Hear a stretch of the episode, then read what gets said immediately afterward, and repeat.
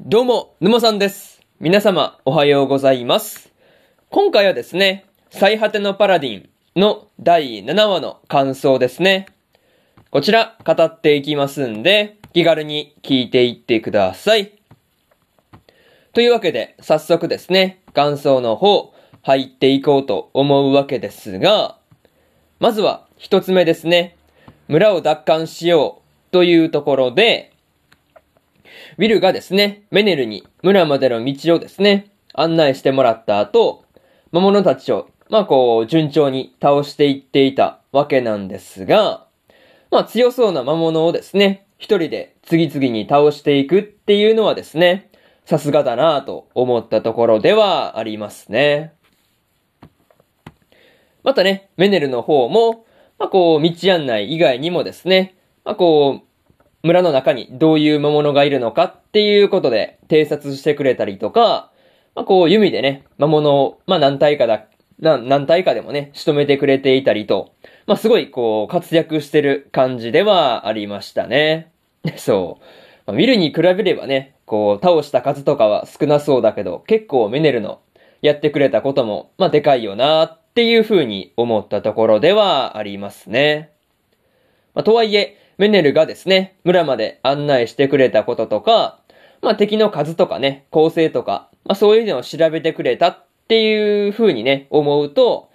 まあ、メネルがね、まあ、いなければ、いくらウィルでもですね、ここまで、こう、スムーズに討伐を進めることはできなかったのかなっていう風に思うところではありますね。あとはね、ウィルがマンティコアをはじめとした魔物の種類ですね。まあ、そういうところに詳しかったのは、まあ明らかにね、こう、まあ子供時代からガスにしごかれながら勉強してきた成果だろうなっていう感じで、まあね、その勉強した成果が、まあ出ている感じで、まあすごい見てる側としては微笑ましかったところではありますね。まあ、そういうところで、まず一つ目の感想である、村を奪還しようというところ終わっておきます。でですね、次、二つ目の感想に入っていくんですが、マープルとの別れというところで、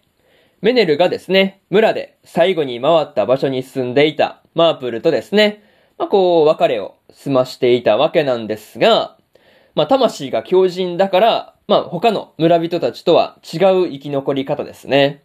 まあこう違う残り方をしているっていうところはですね、結構興味深いところではありましたね。まあ、とはいえ、普段とは違ってですね、メネルがマープルの前だと、まあ、こう子供みたいに、子供みたいに感情を、まあ、表に出したりしているっていうところがですね、なんていうか、よっぽどこう、マープルと、まあ、親しくしてきたんだなっていうところで、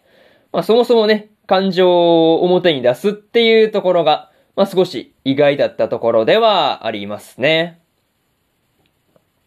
またね、ウィルがマープルからメネルと仲良くしてほしいっていう風にね、頼まれていたわけなんですが、まあ、ウィルからすればですね、まあ、言われる前からそうしてるよなっていう感じでしたね。そう。まあでもね、ウィルとしても、まあメネルと仲良くなりたいっていう風に思ってるから、まあ、全然ね、それは言われなくてもするよねっていう感じですよね。まあ、それと、マープルが村を襲った親玉の本拠地が、まあ、森の中にあるんだっていうことをウィルに教えてくれていたわけなんですが、まあ、その本拠地というところですね。まあ、その本拠地にはどれくらいの数の魔物がいるのかなっていうところで、まあ、ちょっと気になるところではありますね。まあ、そういうところで、二つ目の感想である、マープルとの別れというところ終わっておきます。でですね、次、三つ目の感想に入っていくんですが、メネルの身の上話というところで、メネルがですね、ビルに対して身の上話をしたりしていたわけなんですが、まあ、このあたりの森はですね、そもそもメネルの故郷ではないっていうところがですね、まあ、ちょっと意外だったところではありますね。まあ、この辺の、こう、土地とかね、まあ、道に詳しいから、まあ、てっきりメネルはですね、ここで生まれ育ったものだっていう風にばかりね、まあこう思っていたりしたわけなんですが、まあそもそもね、こう故郷が居心地が悪いっていうこともあって、飛び出してきていたっていう風にはね、まあ全然思わなかったですね。そう。そういう事情があったのかっていう感じですよね。あとはね、こう仲間から裏切られた後に、こう、ま、今回、まあ、ま、魔物から奪還した村に、まあ、やってきて、マープルに助けられたんだっていうことも話していたわけなんですが、まあ、助けられた時はですね、マープルが、まあ、おばあさんではなくね、マープルおばさんだったっていうところにはね、まあ、結構驚かされたところではありますね。そう。まあ、その時点で結構何十年も昔の話だよなっていう風に思ったりはしました。まあでもね、こう、まあ、話を聞いてる限りだと、まあ、マープルもですね、やっぱりこう、メネルの良き理解者だったんだなっていう風なことがね、伝わってくる。まあ、そういう身の上話ではありましたね。まあ、そういうところで、三つ目の感想である、メネルの身の上話というところ終わっておきます。でですね、最後にというパートに入っていくんですが、今回はですね、ウィルがメネルの協力もあってですね、村にいた魔物を全部倒して、村を取り返していたわけなんですが、魔物の巣窟がですね、まだ残っているっていうところが、やっぱり不安要素ではありますね。またね、アンデッドになってしまった村人たちをですね、ウィルが、まあこう、ウィルがリンネに返してあげていたわけなんですが、無事にですね、村人たちがリンネに変えることができたんだっていうのは、まあ何よりといったところではありましたね。それと、メネルもですね、グレイスフィールに誓いを立てていたわけなんですが、メネルがですね、罪を償うっていうことを誓ってたっていうのもね、すごく印象的でした。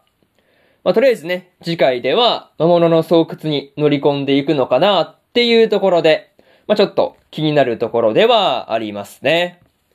そういうところで、今回の最果てのパラディンの第7話の感想ですね。こちら終わっておきます。でですね、今までにも第1話から第6話の感想はですね、それぞれ過去の放送で語ってますんで、よかったら過去の放送も合わせて聞いてみてくださいという話と、今日は他にも2本更新しておりまして、セレクションプロジェクトの8話の感想と、異世界食堂2期の8話の感想ですね。この2本更新してますんで、よかったらこっちの2本もですね、合わせて聞いてみてくださいという話と、明日はですね、4本更新するんですが、先輩がうざい後輩の話の第7話の感想と、ブルーピリオドの9話の感想、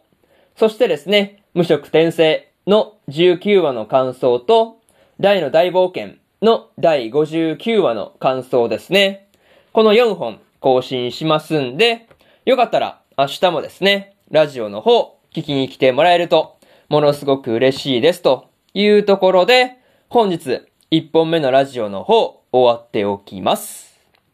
以上、沼さんでした。それでは次回の放送でお会いしましょう。それじゃあまたね。バイバイ。